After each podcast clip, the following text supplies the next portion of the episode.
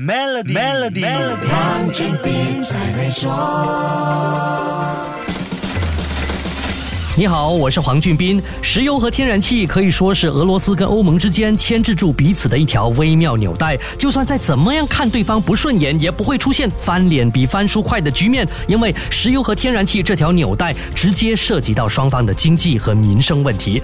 看看俄罗斯跟欧盟现在那种看似互不相让却又暗通款曲的关系就很清楚了。美国和欧盟都知道，针对俄罗斯的经济制裁肯定要动俄罗斯的石油才有 feel。可是欧洲人。人民过冬取暖得靠俄罗斯的天然气，战斗民族北极熊就用这个作为跟欧盟博弈和牵制美国的重要筹码，所以欧盟各国对全面禁止俄罗斯石油和天然气进口就出现了分歧。不止这样，俄罗斯说不收欧元美金，要那些对俄罗斯不太友善的国家用俄罗斯的货币卢布来给天然气买单。这件事，这些国家也是没有什么底气，不敢完全拒绝。德国、匈牙利和斯洛伐克的天然气公司。现在同意的做法是把付款的欧元存进俄罗斯天然气工业银行，再转成卢布结账。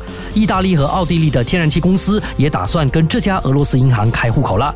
欧盟说，只要购买俄罗斯天然气的交易是用欧元来付款，在转换成卢布之前确认交易，就不算违反欧盟制裁俄罗斯的条例。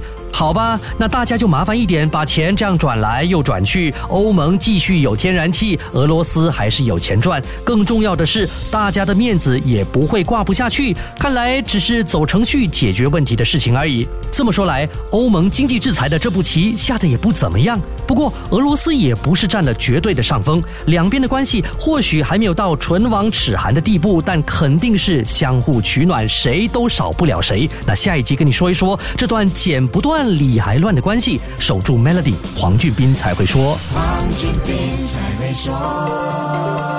与 Maybank Premier 一起携手共创致富之道，快到 Maybank Premier Wealth.com/slash rewards，为您寻个量身打造的解决方案，需符合条规。